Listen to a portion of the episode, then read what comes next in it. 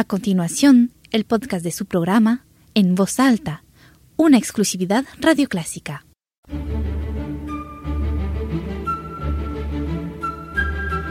Desde San Salvador, República del Salvador, Clásica. 103.3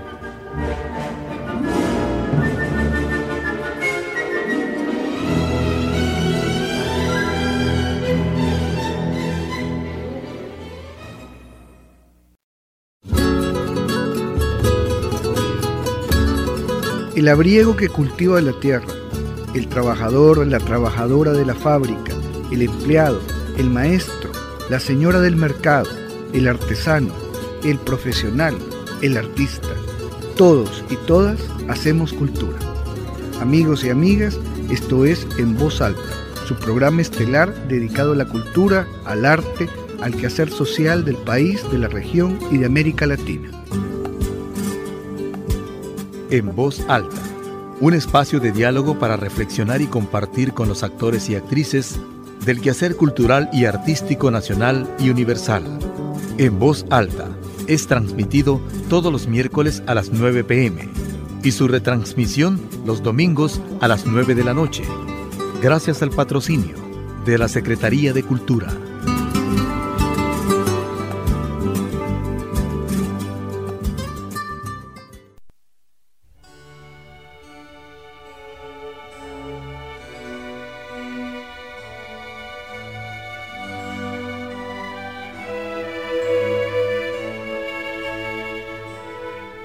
Muy buenas noches, estimados amigos y amigas radiodientes.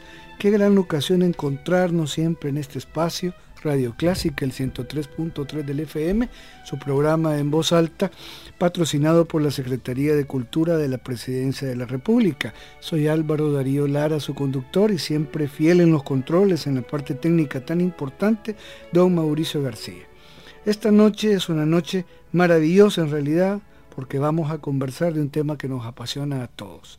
Vamos a hablar sobre arte, vamos a hablar sobre cultura y qué mejor hacerlo en compañía de un gran artista y me refiero al pintor Augusto Crespín, quien esta noche está con nosotros y a quien vamos a ofrecerle estos aplausos tradicionales del programa.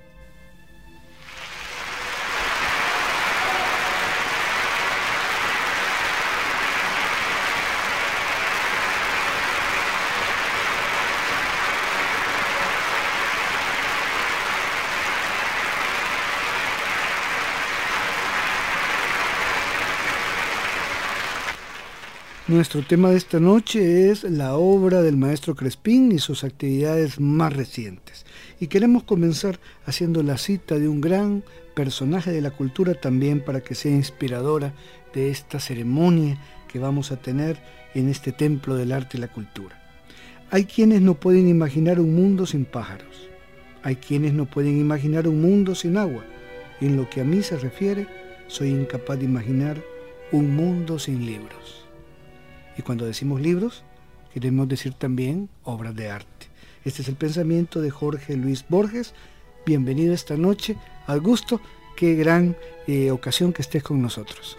Sí, muchas gracias eh, por la invitación y siempre es es súper emocionante estar hablándole a un público tan selecto que le interesa la cultura y quiere culturizarse, pero porque eso es importante y esa es la función realmente de los artistas, contribuir a mejorar y enriquecer eh, a los oyentes y a la gente que le interesa el arte. Y eso, para eso está este programa, para enriquecer y, para desarrollar eh, todas las expresiones, todas las disciplinas de las, de las artes.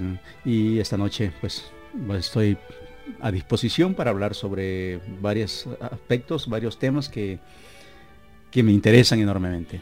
Muchas gracias Augusto y quiero comentarte también que esta emisora Radio Clásica tiene este año, ha arribado su 40 aniversario.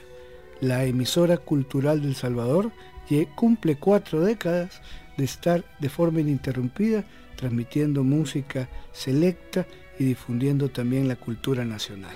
Bueno, me alegro y felicidades porque yo recuerdo cuando era un adolescente que oía radio clásica, entonces, y la sigo oyendo, entonces me parece que también Radio Clásica contribuye al gusto y al disfrute de la, de la música clásica.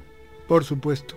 Augusto, nos hemos enterado por los medios de comunicación de una feliz noticia y me refiero a la donación que recientemente has hecho de un cuadro eh, alusivo a Monseñor Romero que donaste la residencia presidencial, aparecían en los periódicos y en los medios de comunicación el momento en que se entrega al señor presidente de la República, el profesor Sánchez Serén, de este importante, de esta importante obra artística. Si nos puedes comentar cómo se produce eh, la circunstancia y que nos des algunos detalles sobre la obra que has donado a la residencia presidencial y por ende al pueblo salvadoreño. Sí, bueno, este, yo no soy ah, un artista ah, de, como de donaciones. Me resulta bastante difícil y se podría decir que soy como, no estoy ah, a favor de aceptar donaciones, porque muchas veces las donaciones tienen que ver con dos aspectos muchas veces. Una de las cosas es como figurar o ser parte de algo por querer estar ahí, como darse la importancia. Pero en este caso me parece de que el donar una de mis obras, una interpretación sobre Monseñor Romero, porque no es un retrato descriptivo, sino es una interpretación de su pensamiento, de su personalidad y de su propuesta histórica para este país. Ese es mi cuadro y se llama La verdad imbatible. Y es porque eh, la colección de residencia presidencial es importante porque es accesible todos los sábados para diferentes grupos de la población salvadoreña para poder ser apreciada, estudiada, observada y eso es importante ya que mi cuadro fue pintado, fue hecho en el 2011 y fue expuesto en una retrospectiva en, en el 2011 pero posterior a eso eh, pasó a estar en las bodegas de mi estudio, se podría decir. Entonces eh, decidí donarla por, por eso, porque el público los sábados puede tener acceso a que se vea esta obra. Entonces en eso estriba la importancia de mi contribución. No es porque eh, realmente me interese eh, otros, otras cosas que podría pensarse, bueno, eh, quiere figurar o ese tipo de cosas, sino la importancia de Monseñor Romero es todos los días y Residencia Presidencial ahora se ha convertido en un espacio accesible, aunque sea los sábados, porque antes no era accesible a nadie, solamente pues para, el, para la familia del presidente. Entonces, esa es la importancia. Y eh, la interpretación de, que yo hago sobre Monseñor Romero es, es sobre, para estudiar, para analizar, para reflexionar sobre el pensamiento, lo que él quiso realmente para el pueblo salvadoreño. Y es la, justicia social que al verlo y al analizar la obra se ven elementos muy importantes, como es el, en el pecho tiene un hueco, un espacio, que lo atraviesa eh, un, cielo y de ese cielo sale una, una, paloma de la paz. Entonces realmente eh, Monseñor Romero no fue un tipo que creyó en la belicosidad en ese tiempo de los 80, donde se vivió una guerra civil, sino él proponía una convivencia más armónica, que eso es lo que Jesucristo y Dios pide a, los hombres, ¿no? Eh, la convivencia y la coexistencia, sin pensar en las posiciones ideológicas de cada, de cada persona. Entonces eso es importante. Por supuesto, eh, Augusto, para todos los amigos y, cercanos a ti, conocidos, que sabemos de tu trayectoria, no cabe la menor, no nos cabe la menor duda que se trata de un acto muy franco eh, de parte tuya, que busca sobre todo que la obra sea expuesta y que el pueblo salvadoreño tenga, como tú bien dices, acceso a ella. Así que no puedo dejar de felicitarte también porque me parece que es un gesto muy, muy, muy humano y muy solidario también. Qué bueno sería que otros artistas, en la medida de sus posibilidades, también se sumaran para poder entregar obra para el disfrute en los sitios públicos de los salvadoreños. Dinos una cosa, sé que has estado trabajando últimamente con una serie de, de, obra denominada Intemporales. Si nos puedes comentar un poco sobre esto. Sí, bueno, Este, eh, resulta de que en los últimos años a mí me, me interesa y me preocupa eh, quizás más que antes sobre la poca importancia o el, poco interés que muchas veces tiene cierta población sobre personajes que han significado o eh, han significado ah, cosas ah, importantes para, El Salvador y para, otros países. Y es eh, esa, esa forma de, de la memoria histórica, que es muy, muy corta en El Salvador de aquí a 10 años muchas veces la gente ya no se recuerda a personas que fueron importantes y que dieron su aporte a la cultura en El Salvador. Yo recuerdo, eh, bueno, está Carlos Cañas, está Valero Lecha, está una cantidad de, Camilo Minero, pero mucha gente no se acuerda ni, y las nuevas generaciones no sabe quiénes son esos personajes, que creo que es, es una obligación o una responsabilidad saber eh, quiénes son los artistas y los intelectuales de un país es parte de la, del nivel cultural de un pueblo. Y por lo tanto creo que Intemporales pretende eso. Intemporales es una serie de 13 trípticos dedicados, un tríptico a cada un, a cada un personaje que estos han contribuido a hacer una mejor América eh, a través del tiempo. Y para mencionar el primero, eh, menciono a Roque Dalton. Roque Dalton su pensamiento y su propuesta, su calidad poética está presente, ha estado presente a través del, tiempo y va a estar por el futuro. Entonces por eso su propuesta no tiene tiempo, igual como el pensamiento de Monseñor Romero, igual de, de José Martí, de Ernesto Sábato, el Papa Francisco, Silvio Rodríguez, Rigoberta Menchú, Frida Kahlo, eh, Valero Lecha, Gabriel García Márquez, Julio Cortázar, Prudencia Ayala.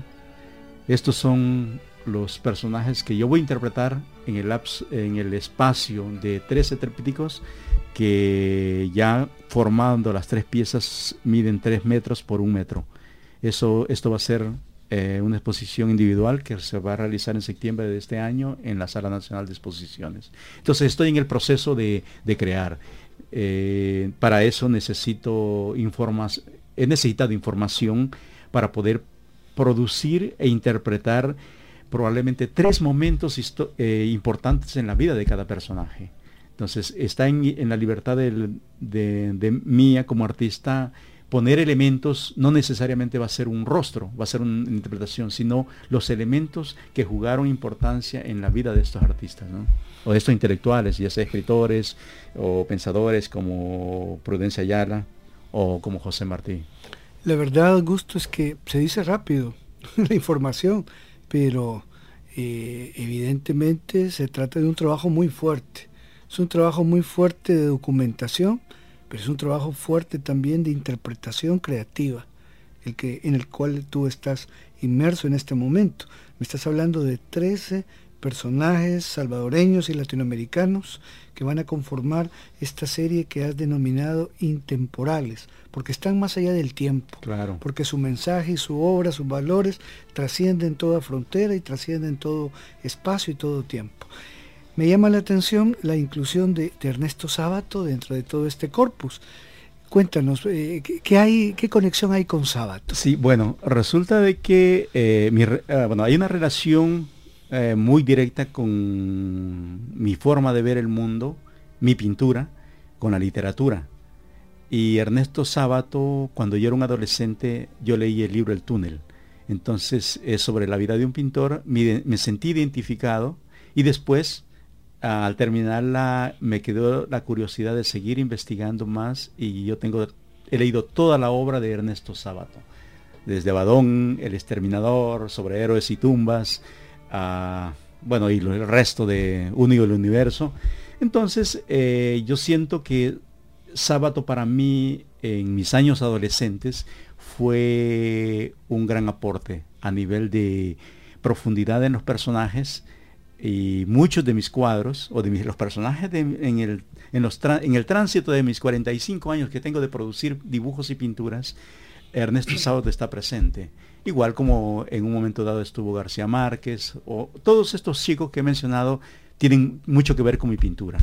como Silvio Rodríguez. Silvio Rodríguez es un pintor que toma su café en La Habana, pero para mí eh, la simbología y las letras de Silvio Rodríguez me tocan el sentimiento. Es más, mi último hijo se llama Silvio Rodríguez, se llama Silvio por Silvio Rodríguez, más fue eh, gestado en el periodo de los de los ochentas acá en El Salvador, ¿no? Entonces, por eso está incluido, porque yo conozco la, toda la obra y las letras de la música de Silvio Rodríguez y me parece que es un, es un artista, es un creador que tiene una, una riqueza a nivel de imágenes.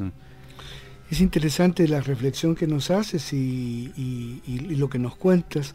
Me haces pensar en lo fragmentario de la cultura posmoderna que estamos viviendo, en lo disociado de las artes que estamos viviendo también, en la gran disociación que existe. Te lo traduzco en el sentido de que pintores que se dedican, digamos que a pintar, pero que no leen libros de literatura, ni de filosofía, ni de historia, historiadores que no van a un concierto ni a una exposición plástica. Y así podemos continuar con esta lista. Fíjate que tu generación es una generación, y yo me puedo incluir también eh, en ese momento, donde los poetas también tenían una apreciación plástica y donde los pintores también tenían un respeto hacia la poesía, hacia la literatura, es decir, había una coexistencia y nos intercambiábamos experiencias en tertulias que eran muy agradables hacia finales de los 70, en mi caso y principios de los años 80. Sí, yo creo que eh, se ha perdido, no hay duda. Eh, los, creo que es producto de la transculturación creo que eso tiene que ver mucho con la actitud y la forma de ver el mundo, eh, sí, de ver el mundo de, los artistas posteriores a nuestra generación. Eh, nosotros vivimos, creo que fue un, periodo muy hermoso, los 70 en El Salvador, eh, se gestaron cosas muy interesantes, una vivencia que tuvimos, bueno, mis mejores amigos son escritores y no pintores. Entonces eso quiere decir, quiere decir mucho, mi relación con la literatura. Y yo no puedo, es más, mi gran amigo, que fue Alfonso Hernández, él fue el que me indujo por los caminos de la literatura. Él, él, fue el primero que me prestó un libro de James Joyce. Entonces, con él descubrí una cantidad de elementos que sirvieron para enriquecer mi mundo. Entonces, ahora puedo decir eh, que tengo un disfrute y una riqueza mental el conocer literatura, el estar relacionado con el cine. El cine para mí tiene mucha importancia porque muchos de mis cuadros tienen influencia del cine asiático. Hay un director chino que se llama San Shimu que eh, me gusta mucho de la cinematografía que él maneja. Entonces hay una cantidad de, elementos que hacen que mi pintura tenga influencias de otros de otros artistas, de otros países y de otras disciplinas. Porque eh, los pintores a mí realmente no me influencian, me influencian otros elementos que para mí me parece mucho más complejo la lectura de la cinematografía, la, el mundo de Roberto Bolaño. Adentrarme al mundo de Roberto Bolaño es, es algo interesante, que darle una lectura a cualquier pintor ya sea desde los clásicos de Titiziano hasta Ron Muke, eh, podría no me parecer tan interesante como ver el cine coreano, para decirte algo. Entonces mi, pintura es eso, una cantidad de influencias. Tengo influencias sobre literatura, cine, economía. Eh, tengo amigos economistas y que me explican y mm, yo aprendo mucho de ellos. Para poder hacer mis cuadros, hay elementos de otras áreas para poder entender este mundo y poder proponer algo más interesante y no solo la descripción de la realidad, que es lo que usualmente se hace en la pintura, que es una descripción de, de un paisaje o de un objeto o de una figura. Mira qué cosa más interesante. Y no hay duda que Ernesto Sábato, tu gran preferido, entre tus escritores eh, preferidos en literatura, da un ejemplo de esto, porque él viene del mundo de la ciencia. Sí, claro. Es un físico, es un hombre de números, de teorías, que se que hace literatura, que escribe. Y eso nos demuestra que no hay una desconexión, sino que la realidad está como muy integrada. Eh, Augusto, quiero invitarte a ti y a nuestros amigos radio oyentes en este momento a hacer una pausa musical para que escuchemos esa voz incomparable del tenor Roberto Ayala interpretando esta melodía de todos los tiempos contigo en la distancia. Así que dejamos a los amables amigos y amigas y nos quedamos nosotros disfrutando de esta melodía.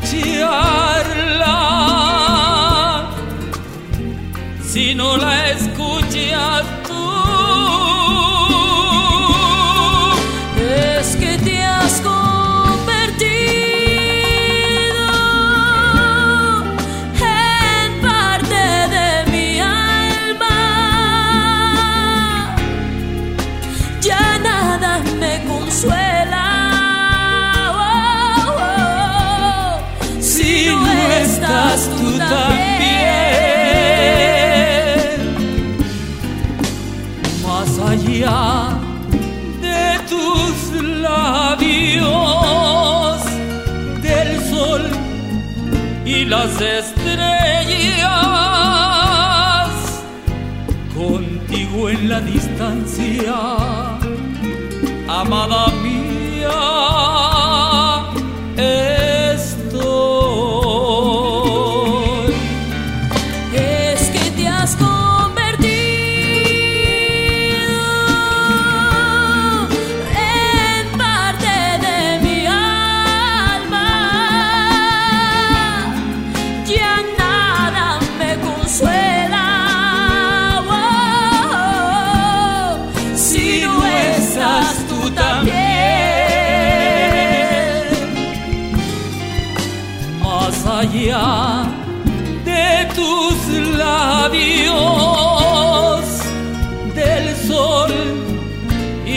sister.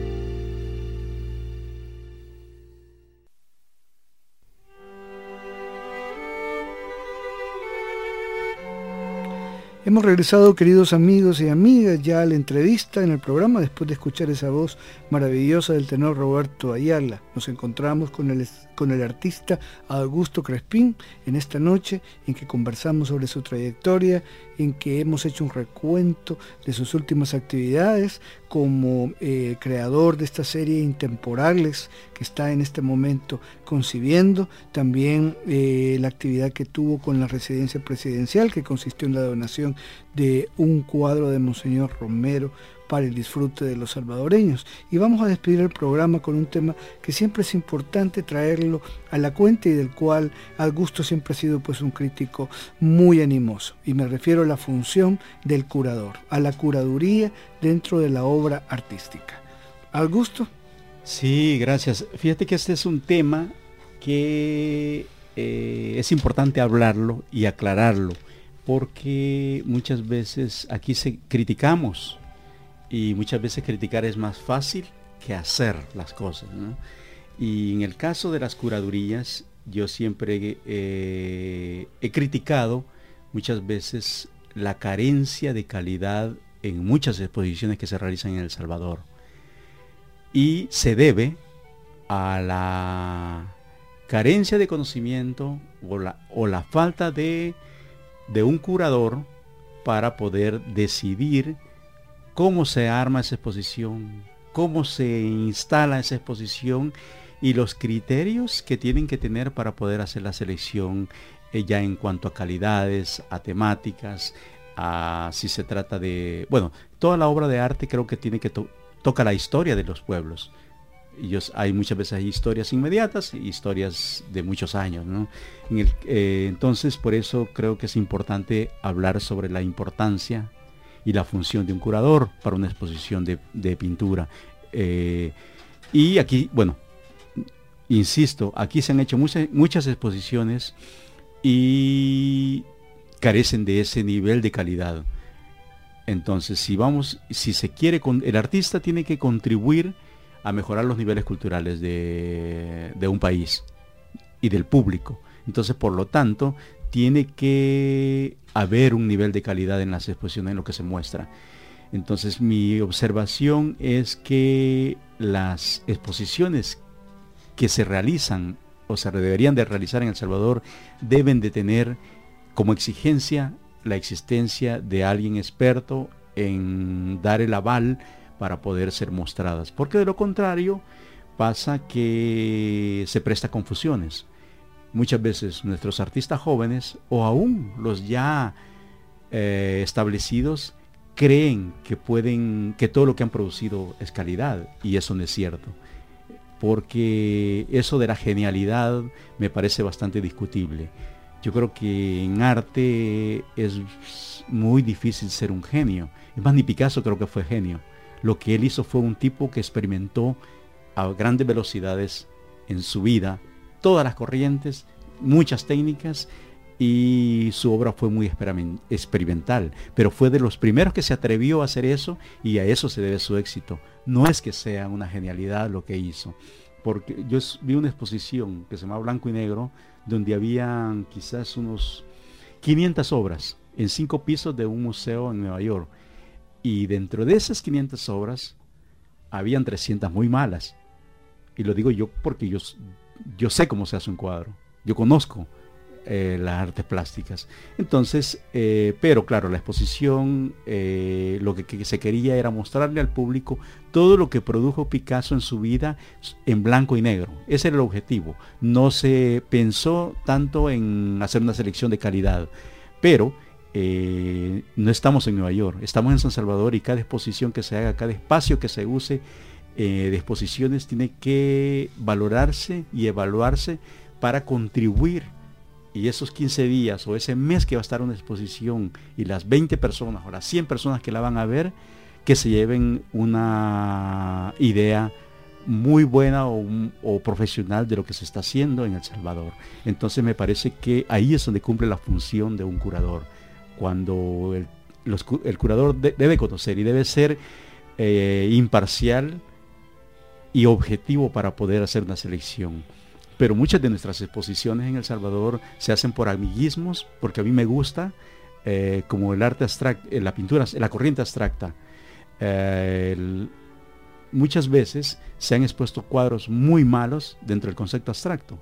Y es porque la gente no sabe lo que seleccionan, o los, nuestros pintores de, de corriente abstracta creen que todas las manchas son buenas y no es cierto. Hacer un abstracto es, se podría decir, es como el nivel maduro de un artista.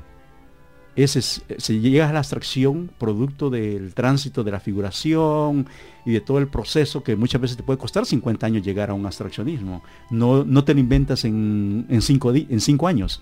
Entonces creo que eso es, eso es importante. Pero importante para que el público pueda entender y leer realmente de qué se trata una exposición de arte. Entonces esa es la función del artista y de los curadores. Y por eso creo que es, necesario que se siga hablando y que se hagan paneles y que se discuta este tema aquí en El Salvador. Muchísimas gracias Augusto. Creo que estos comentarios finales, al igual que todos los que has partido en este programa, son muy valederos, se prestan mucho para, para el debate también, para la discusión y eso es importante en la medida en que vamos ampliando el horizonte de, la libre circulación de las ideas sobre un tema tan vital como es el arte. Dinos para finalizar, ¿Cuándo podemos eh, disfrutar de Intemporales? ¿Cuándo la serie a lo mejor está terminada y en dónde has pensado eh, montarla? Bueno, esto se realiza, se va a exponer en septiembre de este año en la Sala Nacional de Exposiciones. Eh, exactamente se me escapa la fecha, pero va a ser en el lapso del mes de septiembre. Entonces serán y habrán dos conversatorios con el artista, con el autor, para poder discutir y hablar sobre los eh, intelectuales interpretados en intemporales. Excelente. Cuenta ya con este espacio para acompañarte en la promoción, en la difusión de esa fecha tan especial. Muchas gracias y muy buenas noches a, a este querido público que oye tu programa. Gracias a ti, Augusto, infinita gracias por haber estado con nosotros esta noche. Y a ustedes, queridos amigos y amigas, recordarles siempre de las actividades programadas por la Secretaría de Cultura de la Presidencia. Pueden acceder a esta información a través de la página web de la Secretaría de Cultura. Ahí pueden encontrar todos los desplegados de las distintas actividades en distintas ramas del arte. También queremos invitarles eh, del Centro Cultural Rosa Cruz Amor de San Salvador. Nos envían siempre su cartelera cultural. Se trata de una conferencia denominada Disertación Mística.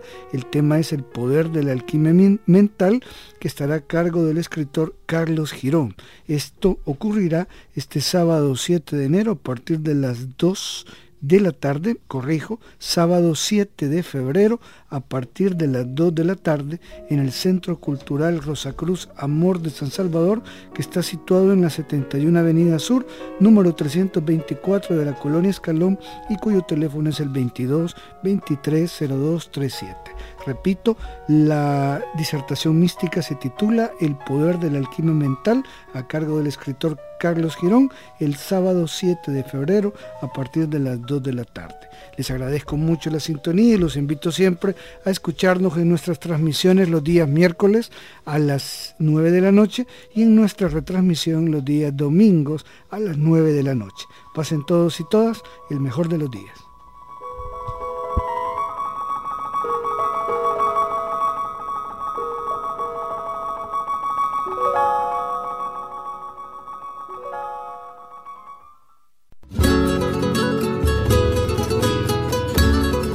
El abriego que cultiva la tierra, el trabajador, la trabajadora de la fábrica, el empleado, el maestro, la señora del mercado, el artesano, el profesional, el artista. Todos y todas hacemos cultura. Amigos y amigas, esto es En Voz Alta, su programa estelar dedicado a la cultura, al arte, al quehacer social del país, de la región y de América Latina en voz alta, un espacio de diálogo para reflexionar y compartir con los actores y actrices del quehacer cultural y artístico nacional y universal. En voz alta es transmitido todos los miércoles a las 9 pm y su retransmisión los domingos a las 9 de la noche, gracias al patrocinio de la Secretaría de Cultura.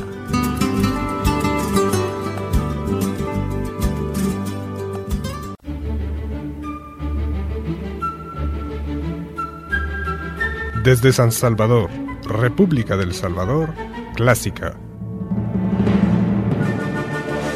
103.3